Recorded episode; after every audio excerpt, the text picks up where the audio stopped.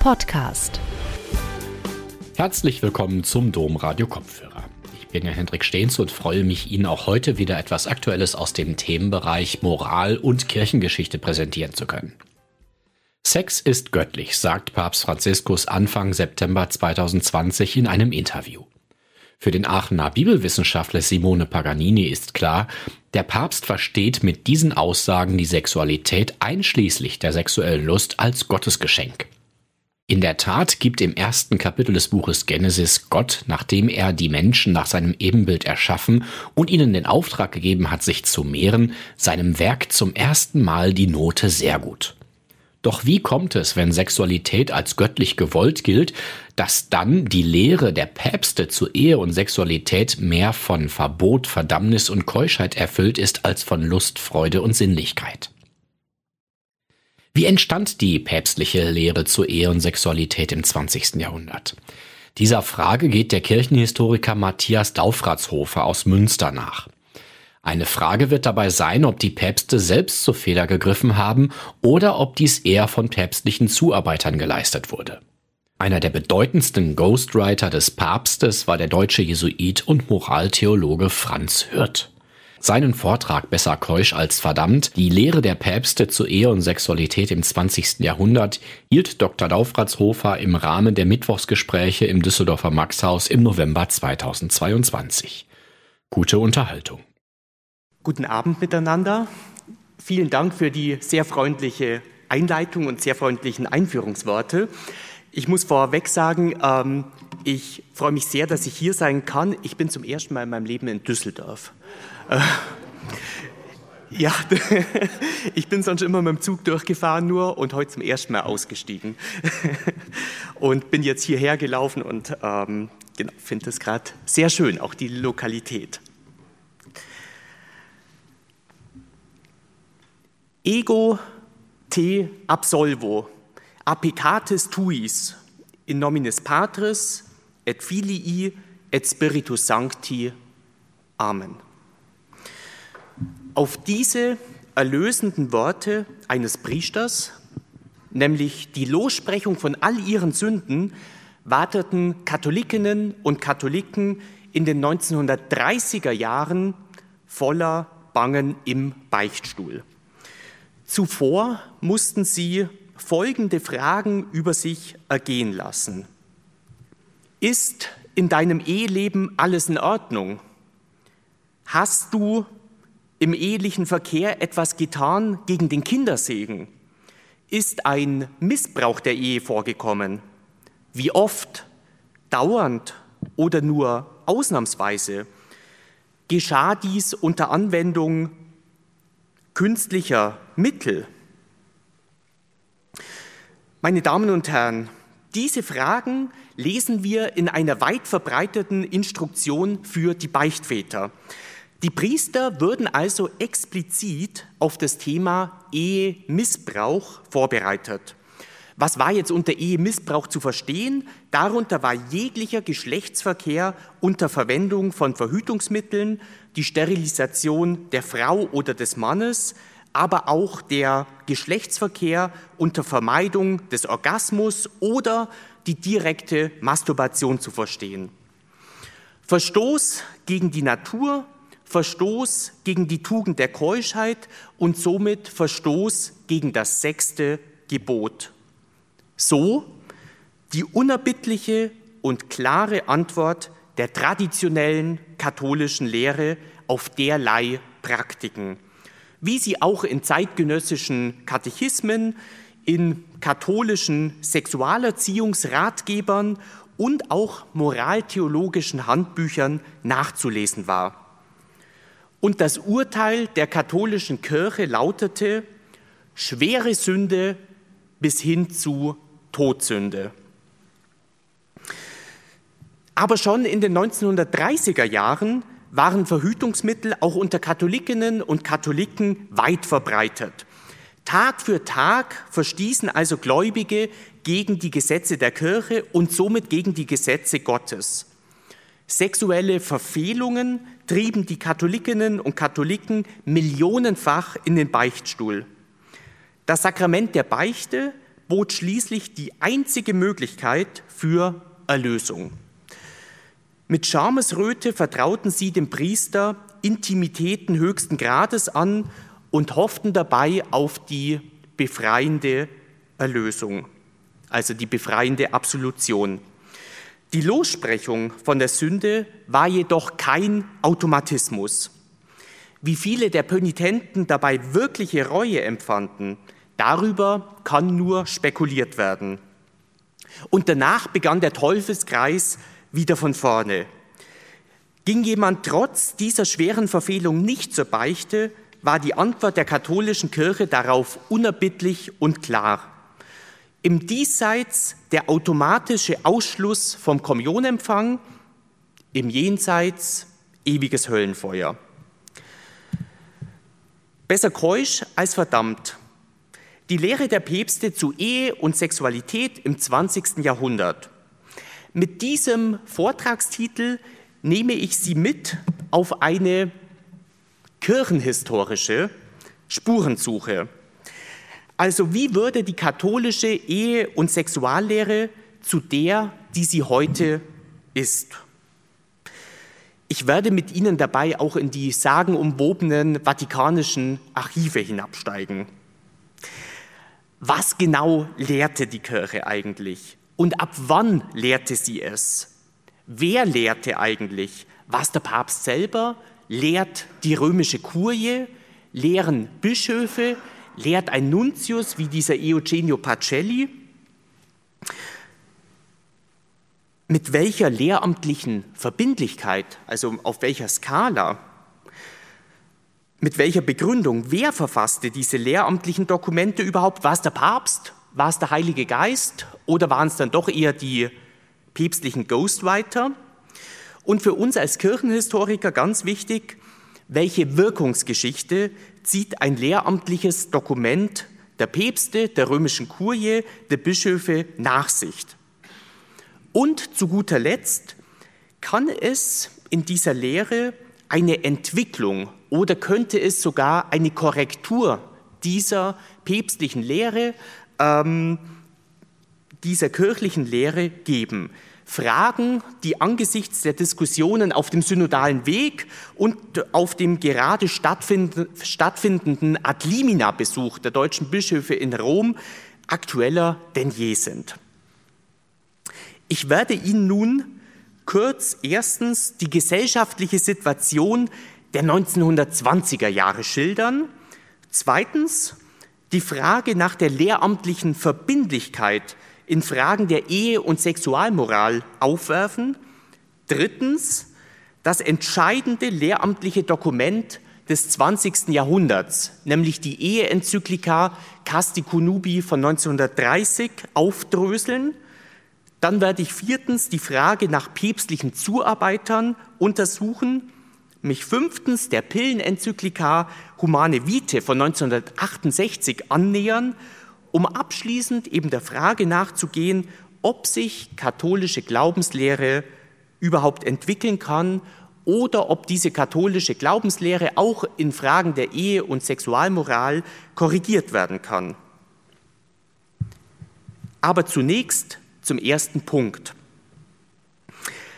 Berlin vor genau 100 Jahren in den berühmt-berüchtigten goldenen 20er Jahren Emanzipation der Frau, kurze Röcke, sexuelle Freizügigkeit, lesbische Liebe, Nacktkultur, Körperkult, Empfängnisverhütung auf dem Vormarsch, politische Diskussionen in der Weimarer Republik über Abtreibung und oder Sterilisierung. Die Brüderie des 19. Jahrhunderts schien vergessen zu sein. Exakt dieses Lebensgefühl, das ich in diesen wenigen Stichworten versucht habe auszudrücken, wird uns in letzter Zeit auch in den Medien eindrücklich vor Augen geführt.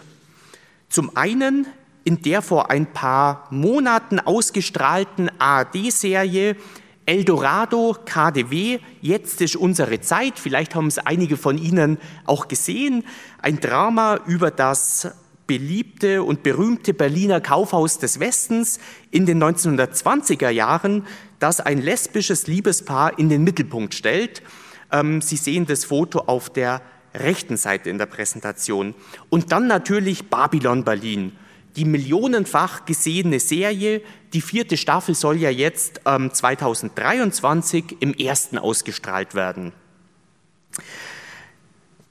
Die gesellschaftliche Realität der goldenen 20er Jahre, ein Frontalangriff auf die Morallehre der katholischen Kirche, wie die Kirche, die katholische Kirche darauf reagierte, zeigen eindrücklich drei Reaktionen quer durch die katholische Hierarchie der 1920er Jahre.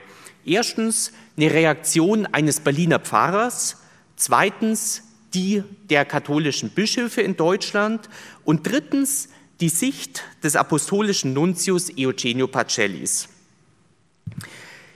Im Jahr 1926 schrieb der Berliner Pfarrer Clemens August Graf von Galen, den Sie wahrscheinlich in seiner Funktion als Münsteraner Bischof ähm, kennen, er schrieb Folgendes, ich zitiere, also überhaupt in der Öffentlichkeit nicht nur in der Kirche muss die Kleidung der anständigen Frau, des züchtigen Mädchens undurchsichtig geschlossen bis an den Hals, bis über die Ellbogen, bis über die Knie reichen.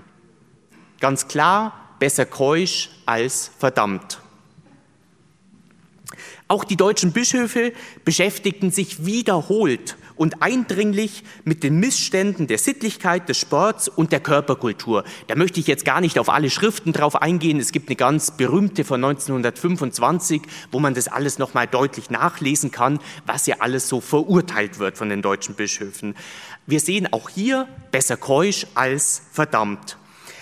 Aber was erfuhr eigentlich der Papst im fernen Rom über die Alpen? Was erfuhr der eigentlich?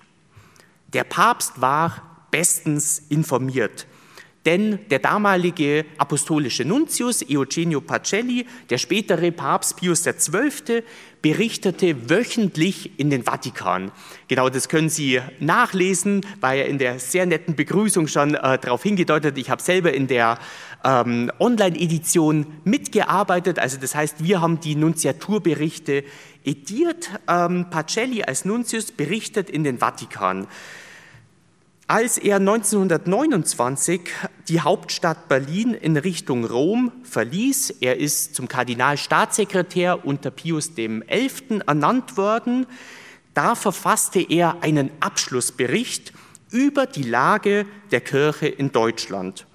Und darin nahm der Nuntius Pacelli auch das moralische Leben der Katholiken in den Blick. Und Sie können sich es wahrscheinlich vorstellen, der Nuntius wetterte nicht nur gegen die Zivilehe, die Zunahme von Mischehen, also Ehen zwischen Katholiken und ähm, Evangelischen beispielsweise. Er wetterte auch gegen die Ehescheidung, gegen den Geburtenrückgang und, ich zitiere, die perverse Propaganda der Nacktkultur. Er nannte aber auch die folgende in Deutschland grassierende irrige Meinung.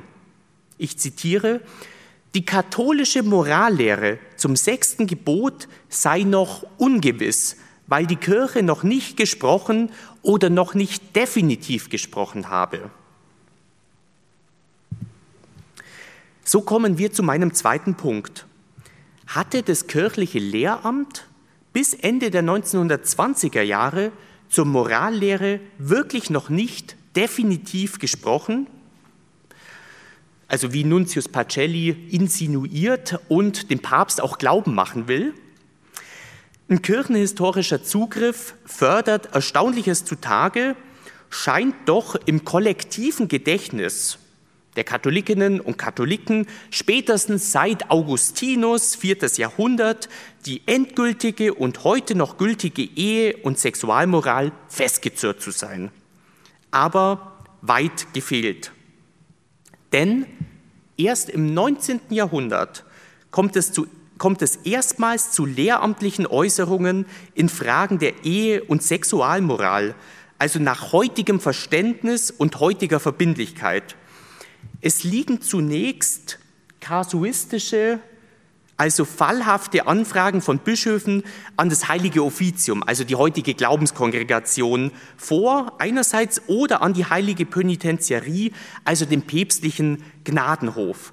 Wie etwa, also Sie brauchen sie jetzt nicht lesen können, wenn sie es nicht, äh, ist wahrscheinlich sehr klein, aber da kommt dann zum Beispiel im Jahr 1853 eine Anfrage aus Frank äh, Frankreich über den onanistischen Gebrauch der Ehe. Und dann entscheidet das heilige Offizium, was erlaubt ist und was nicht. Die Kongregation, die gibt eben dann eine Antwort, der Papst spricht also nicht direkt. Das ändert sich nun grundlegend mit Papst Pius IX. Den sehen Sie auf der rechten Seite. Er erfindet nämlich im Jahr 1863 mit dem Breve Tuas Libenta das sogenannte ordentliche Lehramt. Das bedeutet ganz kurz gesagt, alles, was der Papst und seine Kongregationen in welcher Form auch immer verkünden, ist für die Gläubigen erstmal verbindlich. Aber damit nicht genug. Pius IX. ließ auf dem Ersten Vatikanischen Konzil im Jahr 1870 auch die päpstliche Unfehlbarkeit definieren. Die kennen Sie ja, ähm, denke ich, alle. Der Papst ist dann unfehlbar, wenn er ex cathedra, also das heißt, wenn er sich auf seinen Lehrstuhl hockt, ähm, wenn er da eine Lehre definiert. Und zwar, es gibt eine Bedingung in Fragen des Glaubens einerseits und zweitens in Fragen der Sitten, also Fides et Moris. Also das heißt, der Papst, das ist ja ein großes Missverständnis, ist nicht in allen Dingen unfehlbar, wird ja heute immer noch gesagt, Franziskus, wenn er auf seinen berühmt-berüchtigten fliegenden Pressekonferenzen unterwegs ist, ja, war das jetzt unfehlbar? Natürlich nicht. Also in Fragen des Glaubens und der Sitte. Dieses Begriffspaar lässt beim zweiten Lesen vielleicht stutzen. Unfehlbarkeit in Fragen der Glauben, in Fragen des Glaubens, okay, ich denke, da sind wir uns alle einig. Aber in Fragen der, der Sitte, in Fragen der Moris, was verbirgt sich eigentlich hinter dieser, diesem Begriff Moris auf Latein? Ursprünglich und sogar noch auf dem Konzil von Trient, also im 16. Jahrhundert, waren mit Moris nicht die moralischen Sittenlehren gemeint, sondern ganz allgemein kirchliche Bräuche, liturgische Ausdrucksformen oder disziplinäre Bestimmungen. Mit dem Ersten Vatikanischen Konzil 1870 fand nun eine massive Umdeutung des Begriffs, des Begriffs Mores statt. Unfehlbarkeit des Papstes in Fragen der Sittenlehre, vor allem in Fragen der Sexualmoral. Wie ging es dann weiter? Also das war, ist jetzt erstmal so die lehramtliche Grundlage, dass wir die nochmal äh, auf dem Schirm haben.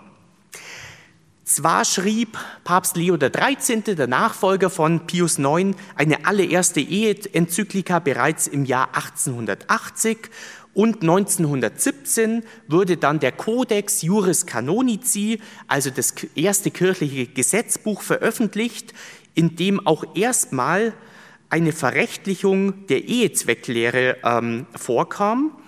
Ähm, also das heißt, es wurde gesagt, der Hauptzweck der Ehe war die Zeugung und Erziehung von Nachkommenschaft. Aber sogar bis in die 1920er Jahre hinein, und da hatte jetzt Nuntius Pacelli doch recht, gab es immer noch kein umfassendes lehramtliches Dokument zur Ehe- und Sexuallehre der Kirche. Dieses Faktum sollte sich am Silvestertag des Jahres 1930 grundlegend ändern. Gegeben zu Rom bei St. Peter am 31. Dezember des Jahres 1930 im neunten Jahr unseres Pontifikates. Unter diese feierliche Schlussformel setzte Pius XI., den sehen Sie auf der rechten Seite, seine Unterschrift. Es handelt sich dabei um die an alle Bischöfe weltweit adressierte Eheenzyklika Casti Connubii, zu Deutsch der reinen bzw. der keuschen Ehe. Sie fragen sich vielleicht, was verbirgt sich eigentlich hinter diesem Papstschreiben? Der oberste Lehrer der Kirche, also der Papst, goss das katholische Eheverständnis seiner Zeit in einen Text, der jetzt für alle Gläubigen verbindlich war. Obwohl sich die Gesellschaft nach dem Ersten Weltkrieg fundamental verändert hatte, bewegte sich der Papst keinen Millimeter. Die augustinische, von starker Leibfeindlichkeit geprägte Sicht auf Ehe und Sexualität kam hier vollends zum Durchbruch. Der Geschlechtsverkehr war per se schlecht und sündig. Nur die Zeugung von Nachkommenschaft machte ihn in der Ehe todsicher. Allerverderblichste Lüge. So verurteilte Pius XI. Beziehungsmodelle, in denen außerehelicher Geschlechtsverkehr vorprogramm, vorprogrammiert war. Naturwidrig, schimpflich und innerlich unsittlich sei die künstliche Empfängnisverhütung. Die Abtreibung ein äußerst schweres Verbrechen, Sterilisierung verboten, die Emanzipation der Frau abgelehnt. Zivilehe verurteilt, Mischehe ebenfalls strengstens verboten. Diese alle irren und weichen schändlich von der Sittlichkeit ab. So der Papst zu allen, die dieser seiner Lehre nicht folgten. Aus Sicht des Papstes, aus Sicht Pius XI. gab es gegen diese schlimmen Krankheiten nur ein einziges heilbringendes Gegenmittel das Lehramt der Kirche. Also die sana doctrina, also die gesunde Lehre. Dieses Lehramt, dieses päpstliche Allheilmittel, kann man fast schon sagen, sollte die vom Weg abgekommenen Gläubigen von den vergifteten Weideplätzen zurück zu Gott führen. Gewissermaßen eine Rettungsaktion für alle sich auf Irrwegen befindlichen Seelen. Und wie sich die Gläubigen dem Lehramt gegenüber zu verhalten hatten, davon hatte der Pontifex eine ganz klare Vorstellung, nämlich kindlichen und demütigen Gehorsam. Schon im Jahr 1930 waren die hochgesteckten moralischen Anforderungen an die Gläubigen eigentlich kein Novum, Neu hingegen war aber, dass der Papst diese in einer Enzyklika, also in Ausübung seines ordentlichen Lehramts, das es ja so erst seit dem 19. Jahrhundert gab, verbindlich formulierte. Papst Pius XI. bündelte also Bestimmungen des Katechismus und kuriale Einzelfallentscheidungen in einmaliger Weise.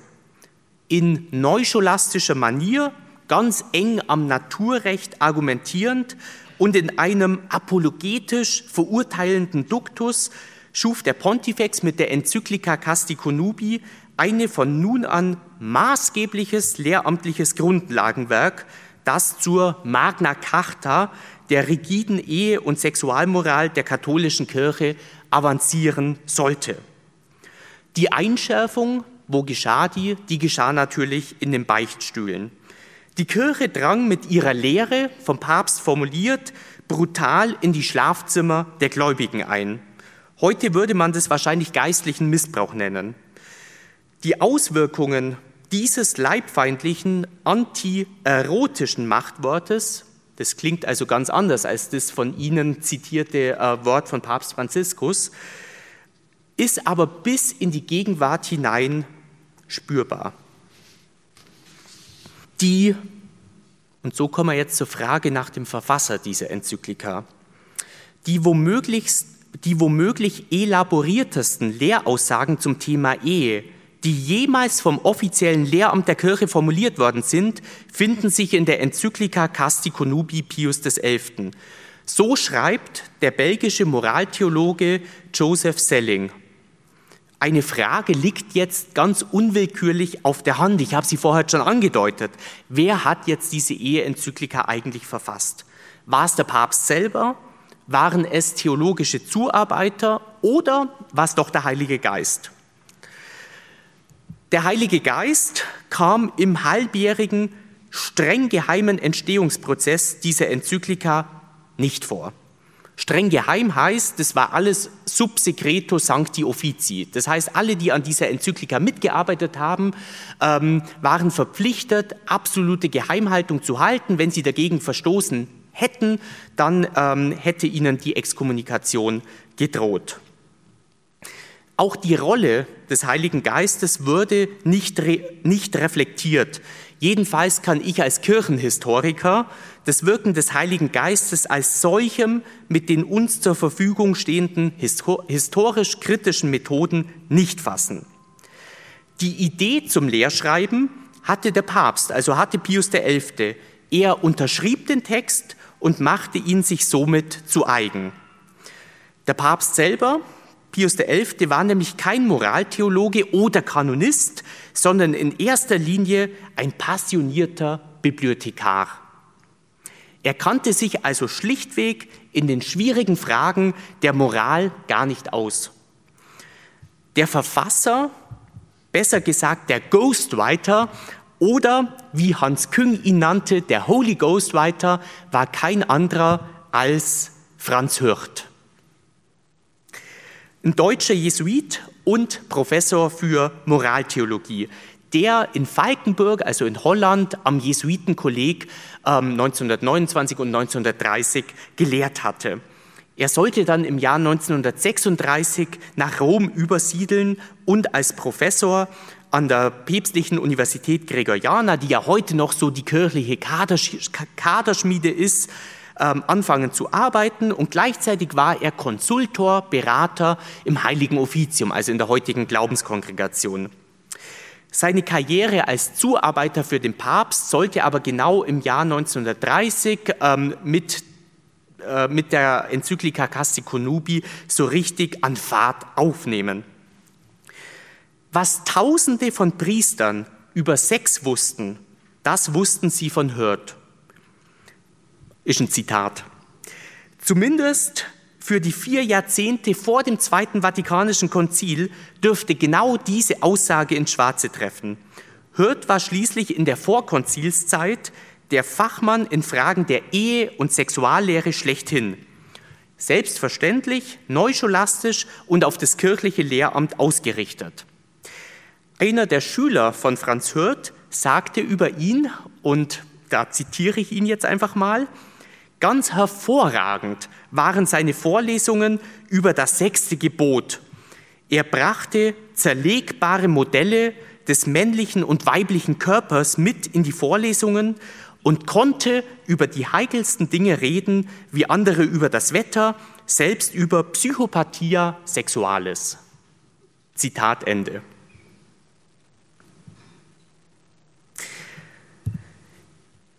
In meiner im letzten Jahr erschienenen Doktorarbeit stellte ich das päpstliche Lehramt Pius XI. und Pius XII., die beide ihr Selbstverständnis und den Verbindlichkeitsanspruch ihres eigenen Lehramts in quasi olympische Höhen schraubten, auf den Prüfstand der Geschichte. Ich unterzog dieses Lehramt quasi einem TÜV, mit neuen Aktenfunden aus den Vatikanischen Archiven und einem Zufallsfund im Archiv der Gregorianer, der sich für mich als wahre Goldader entpuppen sollte, konnte ich erstmals einen Blick auf den Schreibtisch von Franz Hürth werfen. Genau hier habe ich Ihnen ein Foto von der Gregoriana mitgebracht. Da ist der Nachlass von Franz Hürth, ähm, den ich aufgefunden habe und wo ich erstmal in Akten ertrunken bin. Ähm, das war so meine Hauptquelle. Und die zweite Quelle waren dann die Vatikanischen Geheimarchive. Äh, die schauen nicht so aus, aber ich habe das Bild mitgebracht. Sie kennen vielleicht den Roman von Dan Brown, Illuminati, wo ähm, dem Robert Langton plötzlich der Sauerstoff abgedreht wird, als er auf der Suche nach einem Manuskript von Galileo Galileo ist.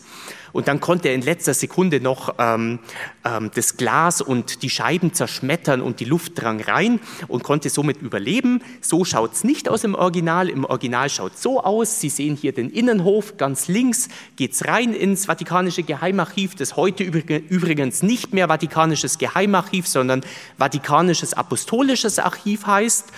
Und auf der rechten Seite sehen Sie den Bunker unter den Vatikanischen Museen reingetrieben. Ich kann Sie beruhigen, mir ist noch nie der Sauerstoff abgedreht worden.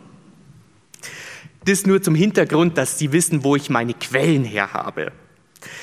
Mit diesen Quellen von Franz Hürth, das schaut dann folgendermaßen aus. Ich habe Ihnen nur zwei Beispiele mitgebracht.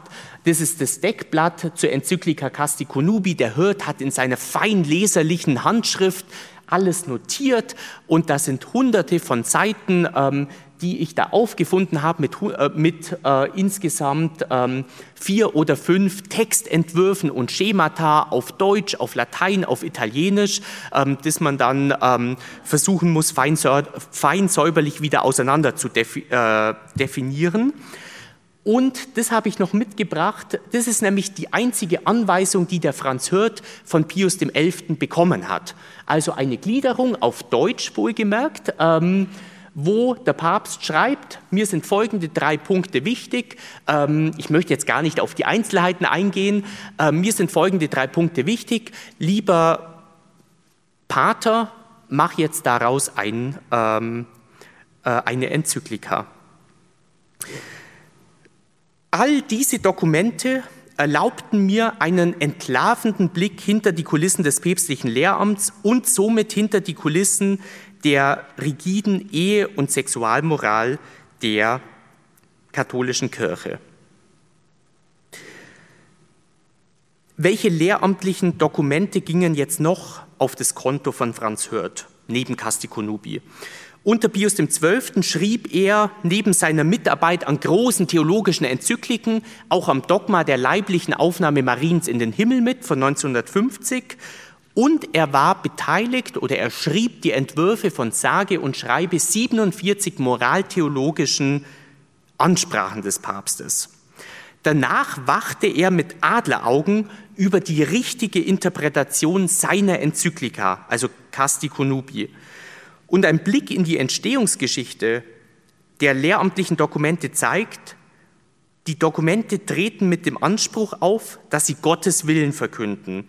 Dabei sind sie doch eher Menschenwerk. Das heißt, wenn wir in die Schreibwerkstatt dieser Dokumente schauen, dann sehen wir, dass es da menschlich allzu menschlich zugeht, dass es um Argumente und um Formulierungen geht und um diese Argumente und Formulierungen äh, gerungen wird und dass dann doch weniger der Heilige Geist die Feder führt, sondern Theologen am Schreibtisch, die letztendlich für immer anonym, anonym bleiben, außer man findet eben so einen Privatnachlass.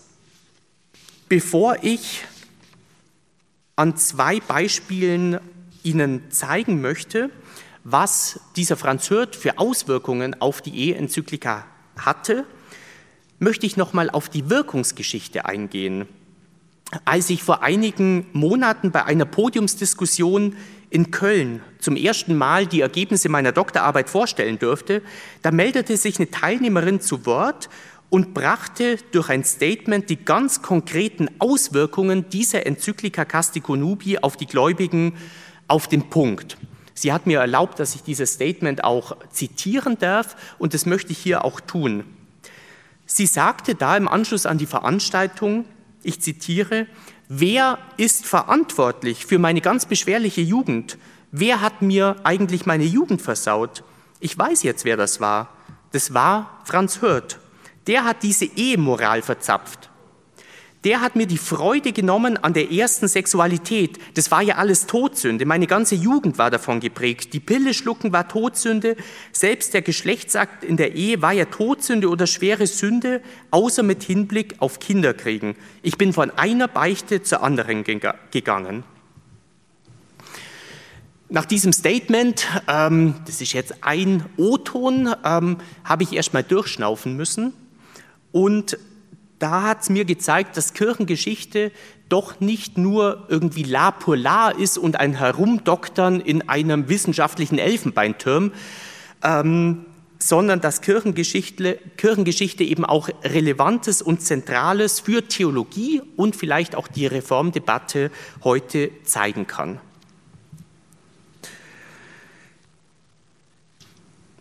Mithilfe zweier ganz entscheidender Beispiele möchte ich nun auf die folgenreichen Bestimmungen der Enzyklika Casti Conubi sowie der darauf aufbauenden moraltheologischen Ansprachen Pius XII. und auch auf den konkreten Einfluss von Franz Hürth auf das Lehramt eingehen. Zum Ersten möchte ich mit Ihnen das Eheverständnis anschauen, also zwischen Liebe und Zeugung. Und das zweite Thema, das ich für den heutigen Abend mir ausgesucht habe, ist die Empfängnisverhütung oder das Lehramt gestern, heute, morgen und in Ewigkeit. Aber zunächst zum Punkt 1. Eheverständnis zwischen Liebe und Zeugung. Wir beamen uns jetzt zurück ins Jahr 1930. Ich weiß, wir springen ein bisschen ähm, von den Jahreszahlen. Weihnachten 1930, beziehungsweise besser gesagt Adventszeit 1930 im Apostolischen Palast in Rom. Zwischen Papst Pius XI. und seinem Ghostwriter Franz Hürth waren der letzten Überarbeitungsphase von der Enzyklika, die zwei, drei Wochen später erscheinen sollte, ein heftiger Streit entfacht. Der Pontifex wünschte nämlich, dass die personale Liebe zwischen den Ehegatten auch lehramtlich jetzt irgendwie gewürdigt wird, sagt der Papst. Sein Ghostwriter lehnte das jedoch rigoros ab und forderte die klassische Ehezwecklehre, also das institutionell-biologistische Eheverständnis beizubehalten, wie es schon im Codex Juris Canonici von 1917 festgesetzt worden ist. Was steht da drin? Ich wiederhole es nochmal. Der Hauptzweck der Ehe solle einzig und allein die Zeugung und Erziehung von Nachkommen sein, also ganz im Einklang mit der geltenden Lehre der Kirche. Was war das, was war der, das Ergebnis des Streits? Der Ghostwriter Franz Hürth setzte sich gegen den Papst durch. Die Folge dieses Streits, die personale Liebe, tauchte nur sehr verklausuliert in der Enzyklika auf. Aber damit nicht genug. Allein diese verklausulierte Nennung der, Persona der personalen Liebe konnte Ghostwriter Hurd nicht auf sich sitzen lassen.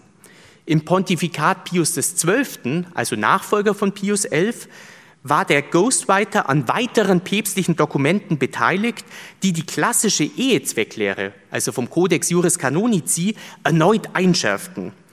Das zarte Pflänzchen der personalen Liebe aus Casti Conubi wurde nun endgültig zerstört. Und wie so oft war dabei der Franz Hürth päpstlicher als der Papst selber. Der Jesuit lancierte nicht nur die Engführung auf die relativ junge klassische Ehezwecklehre, sondern auch auf die Engführung des ordentlichen Lehramts. Die Wirkungsgeschichte, und das möchte ich noch einschieben, das führte so weit, dass in den 1940er Jahren Theologen, die sich für die personale Liebe eingesetzt haben, wie zum Beispiel Herbert Doms, sind vom Heiligen Offizium verurteilt worden. Die Wirkungsgeschichte der Auseinandersetzung zwischen Hürth und Pius XI ist enorm. Denn hätte der Papst schon 1930 die personale Liebe wenigstens ansatzweise in der Lehre verankert, dann wäre es vielleicht nicht zur Pillenenzyklika von Humane Vitae Pauls VI. gekommen. Und bis heute wirkt trotz, das möchte ich betonen, trotz des Paradigmenwechsels, der dann erst auf dem Zweiten Vatikanischen Konzil stattgefunden hat, in dem Konzilsdokument Gaudium et Spes, ähm, Trotzdem ist diese Engführung auf die katholische Ehezwecklehre nach wie vor tief in den Köpfen verankert. Ein Beispiel dafür ist die offizielle Haltung der katholischen Kirche in Fragen der Homosexualität. Das sehen wir unter anderem im Responsum der Glaubenskongregation zur Frage und letztlich zum Verbot der Segnung homosexueller Paare aus dem vergangenen Jahr. Offenbar werden bis heute in der Kirche nur die Beziehungen gut geheißen, in denen es letztlich um die Zeugung von Nachkommenschaft geht. Casti Conubi lässt grüßen. Zweitens, Empfängnisverhütung oder das Lehramt gestern, heute, morgen und in Ewigkeit. Pius XI. verkündete, wir springen nochmal zurück, im Jahr 1930 mit lehramtlich höchst aufgeladenem Vokabular das Verbot der künstlichen Empfängnisverhütung, auch in Abgrenzung zur anglikanischen Kirche. Die haben nämlich die künstliche Empfängnisverhütung im Jahr 1930 erstmals offiziell erlaubt. Jetzt hieß es also für die katholische Kirche so einen Identitätsmarker zu schaffen.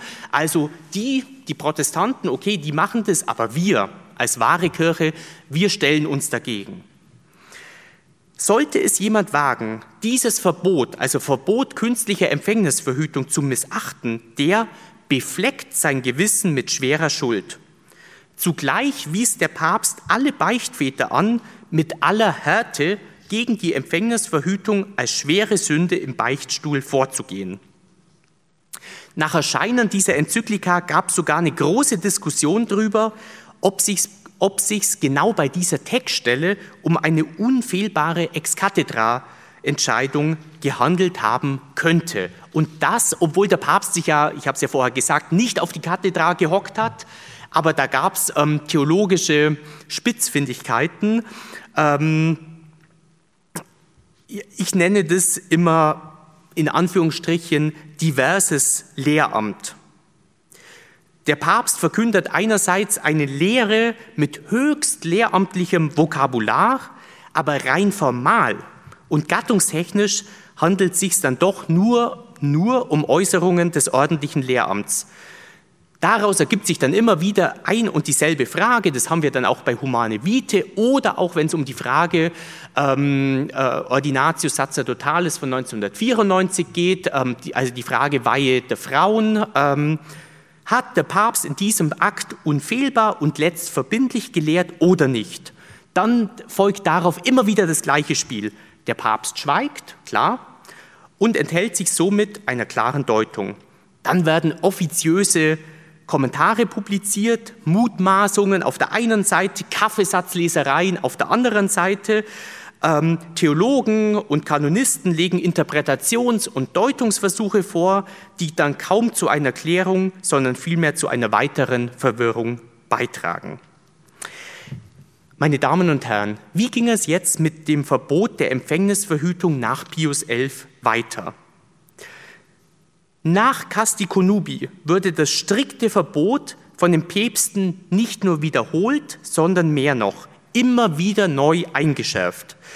Pius XII. tat dies in etlichen seiner Ansprachen. Der Ghostwriter dieser Ansprachen war wiederum kein anderer als Franz Hört.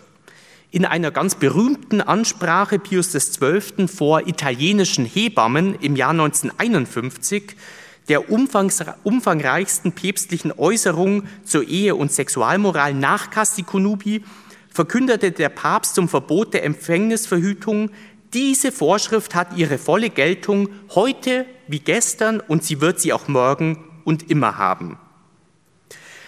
Meine Damen und Herren, so funktioniert selbstreferenzielles Lehramt. So funktioniert eine schleichende, repetitive, theolog theologisierende Ein- und sogar Verschärfung päpstlicher Lehre. Denn durch eine dauernde Wiederholung der Lehre vom Verbot der Empfängnisverhütung wie auch durch das Einschärfen des Verbindlichkeitsgrades rückte Pius XII. dieses Verbot immer näher an eine unfehlbare päpstliche Entscheidung heran. Also ein dezidiertes Beispiel für eine sogenannte schleichende Infallibilisierung, also eine schleichende Unfehlbarkeitsmachung des ordentlichen Lehramts. Ich möchte es nochmal auf den Punkt bringen. Der Ghostwriter Hirt war der entscheidende Akteur der lehramtlichen Zementierung der rigiden Ehe- und Sexuallehre einerseits und der schleichenden und schließlich gar epidemischen Infallibilisierung des ordentlichen Lehramts andererseits. Er würde, man kann sagen, zu einem Kontinuitätsagenten des päpstlichen Lehramts schlechthin. Genau das sollte sich als teure Hypothek für das lehramtliche Agieren und den lehramtlichen Spielraum aller Päpste nach Pius XII. erweisen.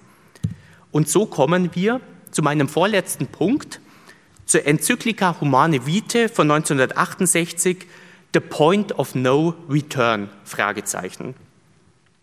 Meine Damen und Herren, was für den Ghostwriter Hirt und die beiden Pius-Päpste das Gebot der Stunde war, war für alle nachfolgenden Päpste führte für alle nachfolgenden Päpste zu einer massiven Einengung ihres Spielraums. Und dies führte schließlich zum lehramtlichen Supergau, nämlich zur Pillenenzyklika Pauls VI. von 1968. Wie konnte das passieren? Nach dem Zweiten Vatikanischen Konzil war ein heftiger Streit um die kirchliche Sexualmoral entbrannt. Paul VI. hat sogar eine Kommission, Kommissionen sind ja immer gut in Rom, oft kommt dabei dann doch eher wenig dabei raus. In dieser eingesetzten Kommission sprach sich mit äh, eine von Paul VI. eingesetzte Kommission sprach sich mit großer Mehrheit für die Zulassung künstlicher Verhütungsmittel aus. Der Wortführer dieser Mehrheit war Kardinal Döpfner, München. Die Minderheit, der unter anderem auch Karol Wojtyła, der Erzbischof von Krakau, wir kennen ihn unter Johannes Paul II., ähm, widersprach dem vehement. Was waren deren Argumente? Die Argumente waren weniger inhaltlich, sondern strikt formal ausgerichtet. Es ging ihnen einzig und allein darum, die Kontinuität der kirchlichen Lehre zu bewahren. Denn Brüche und Diskontinuitäten dürfte es auf Teufel komm raus einfach nicht geben. Denn ein und derselbe Satz könne, wenn er eine ewige Wahrheit repräsentiere, nicht einmal wahr und dann falsch sein. Was heißt es jetzt ganz praktisch im Jahr 1968? Würde man die Pille oder Kondome erlauben, so die Logik der konservativen Minderheit, dann wäre das gleichbedeutend damit, dass sich der Papst als oberster Lehrer der Kirche, dem ja gemäß der Dogmatik die Assistenz des Heiligen Geistes sicher war, oder gar der Heilige Geist sich in Casti Conubi geirrt hätte. Oder noch verhängnisvoller, hatte Pius XI. den Heiligen Geist nicht richtig verstanden und möglicherweise falsch interpretiert? Und all dies hätte rückwirkende Auswirkungen auf das Seelenleben der Dame und der damit einhergehenden Beichtpraxis einer ganzen Generation von Gläubigen. Was nämlich 1930 noch Todsünde war, wäre nun rückwirkend legitim, also quasi unkeusch und eben nicht verdammt. Wir sehen, es ging ums Ganze. Das war jetzt die Argumentation der, der Minderheit, der konservativen Minderheit. Der Ausgang der Geschichte ist allseits bekannt, die Spätfolgen bis heute schmerzlich zu spüren.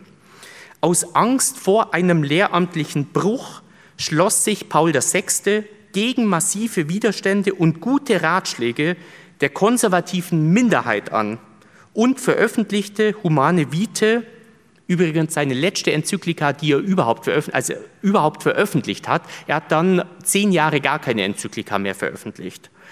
Und verurteilte in dieser Enzyklika Humane Vitae nahezu unfehlbar erneut alle künstlichen Verhütungsmittel. Somit goss er die Lehre von Pius XI, von Pius XII nun in Stahlbeton. Die Enzyklika hätte zu einem Wendepunkt werden können, würde aber leider zu einem Point of No Return. Die Kontinuität der päpstlichen Lehre musste, koste was es wolle, bewahrt werden. Es dürfte, ich habe schon gesagt, es dürfte keine Brüche geben. Die päpstliche Devise lautete also weiter ganz eindeutig, besser keusch als verdammt. Und so möchte ich nun zu meinem abschließenden und letzten Punkt kommen. Korrekturoptionen des päpstlichen Lehramts? Fragezeichen. Wie lautet nun die meines Erachtens lehramtlich alles entscheidende Frage? Kann das päpstliche Lehramt aus dieser Sackgasse, aus diesem Point of No Return überhaupt je wieder herauskommen? Denken wir an den synodalen Weg. Denken wir an die Weltsynode. Im 20. Jahrhundert wurde die Verbindlichkeit in Sachen Sexualmoral derart hochgeschraubt, dass es, wie wir ja gerade gesehen haben, für das Lehramt schwer wird, hier ohne Gesichtsverlust wieder einige Gänge runterzuschalten.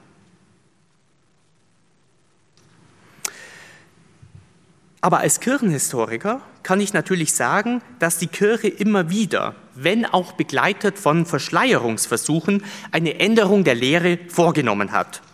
In der Praxis, in der Praxis haben wir daher weniger Kontinuität der Lehre, sondern vielmehr eine Kontinuitätsveränderung. Fiktion, die die Päpste, also das Lehramt selbst, aufrechterhalten will, klar. Dafür gibt es etliche Beispiele für so eine Kontinuitätsfiktion beziehungsweise für so einen Bruch im Lehramt. Einerseits nur als Beispiel die Lehre zur Todesstrafe oder auch die Religionsfreiheit, wo wir einen ganz klaren Bruch in der Lehre haben. Aber gibt es jetzt auch einen Weg aus der Sackgasse in Sachen kirchlicher Sexualmoral? Meines Erachtens gibt es den, und zwar mit einem kirchenhistorischen Wendemanöver. Man müsste jetzt einen Weg finden, wie die Enzyklika Humane Vitae von 68 trotz der lehramtlichen Aufrüstung wieder revidiert werden kann. Es ist jetzt vielleicht ein Treppenwitz der Kirchengeschichte, dass ausgerechnet Pius XII. und sein Ghostwriter Franz Hürth der Kirche folgenden Satz hinterlassen haben. Ähm, und zwar folgenden Satz, den finden wir in einer apostolischen Konstitution. Das ist jetzt gar nicht so wichtig, um was es da ganz genau geht, aus dem Jahr 1947 mit dem Titel Sacramentum Ordinis. Da lesen wir, wenn eben diese, es geht um Übergabe der Instrumente bei Diakonen, Priester und Bischofsweihe, aber nach dem Willen und der Vorschrift der Kirche einmal auch zur Gültigkeit notwendig war, und jetzt kommt der entscheidende Satz, so wissen alle, dass die Kirche Bestimmungen, die sie getroffen hat, auch abändern oder aufheben kann.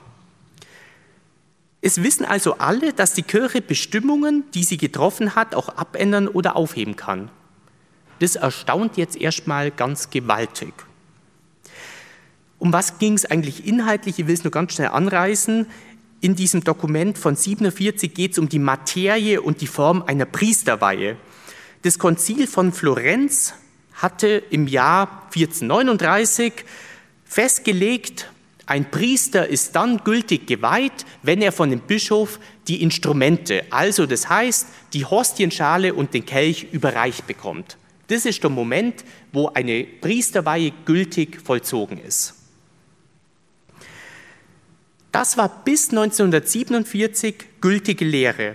Jetzt entschied aber, entschied aber Pius XII., die einzig gültige Materie bei der Priesterweihe ist die Handauflegung des Bischofs, also nicht mehr Überreichung der Instrumente. Was heißt es jetzt? Damit veränderte Pius XII. eine mindestens 500 Jahre lang gültige Lehre der katholischen Kirche und er veränderte damit keineswegs eine Lappalie, sondern den innersten Kern eines Sakraments. Also wir sprechen ja hier von also Priesterweihe von einem Sakrament. Das ist ganz offenkundig ein Bruch. Da stellt sich meines Erachtens die Frage, warum das bei der Änderung eines Sakraments im Feld stellt sich die Frage, wenn es bei einem Sakrament im Feld der Dogmatik möglich ist, nicht auch in der Morallehre möglich sein sollte. Und immerhin ist Casti Conubi und Humane Vitae doch nicht einmal 100 Jahre alt. Meine Hypothese lautet also, die ich aus diesem ähm, äh, historischen Faktum abgeleitet habe, Äußerungen des ordentlichen Lehramts können jederzeit grundsätzlich geändert werden. Das hat schließlich Pius XII. 1947 einmal in der Theorie, indem er diesen Satz geschrieben hat, und dann ganz praktisch aufgezeigt. Manche gehen sogar noch weiter und sagen, das war nicht nur ordentliches Lehramt, sondern Pius XII. hätte sogar ein Dogma geändert, aber da sind wir nochmal in einem anderen Spiel.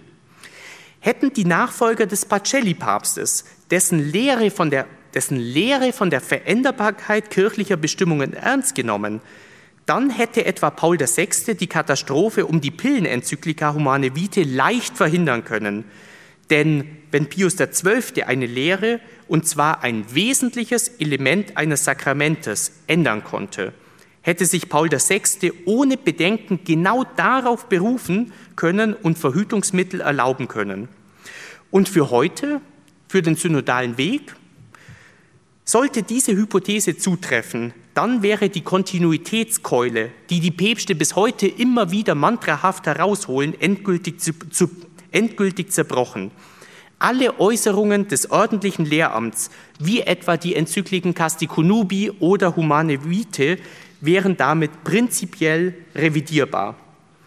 Und der Kronzeuge hierfür wäre kein anderer als Papst Pius XII., der ja jetzt nicht unbedingt im Ruch eines Modernisten steht.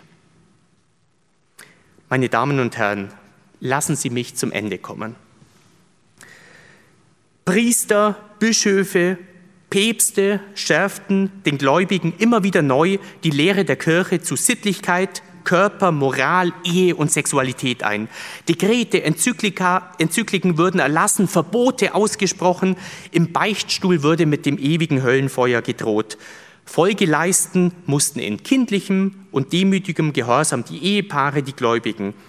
Hehre Gebote auf der einen, das Leben mit all seinen Facetten auf der anderen Seite.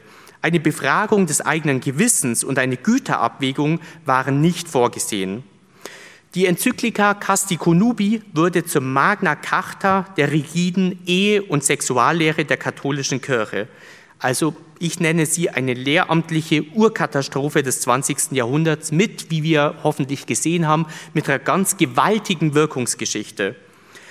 Pius XII. wiederholte dann auch eben das Verbot der künstlichen Empfängnisverhütung in seinen Ansprachen so häufig, dass es zu seinem Ceterum Censeo würde. Er goss also das Verbot seines Vorgängers in Beton. Gemäß der Kontinuitätstheorie des Lehramts war daher nun klar, eine Änderung dieser Lehre dürfte es nicht mehr geben. Dann humane Vite, es würde alles in Stahlbeton gegossen. Und immer dann, wenn die Argumente nicht mehr ausreichen, dann zieht sich das Lehramt auf die unangreifbare Autorität des Heiligen Geistes zurück. Aber angesichts der vielen lehramtlich oft vertuschten Brüche muss die Frage erlaubt sein, ist diese vermeintliche Lehrkontinuität nicht doch vielmehr eine Kontinuitätsfiktion, und welche, wir haben es gerade gesehen, welche Botschaft vermitteln uns Pius XII. respektive sein Holy Ghost weiter Franz Hört? Unbewusst und unfreiwillig. Das ist mir sehr wohl bewusst. Aber mit umso mehr Sprengkraft für die aktuelle Reformdebatte der Kirche vermitteln sie, das Lehramt kann sich bewegen, wenn auch begleitet von zahlreichen Verschleierungsversuchen. Vielen Dank für Ihre Aufmerksamkeit. Domradio Kopfhörer. Weitere Informationen finden Sie auf domradio.de.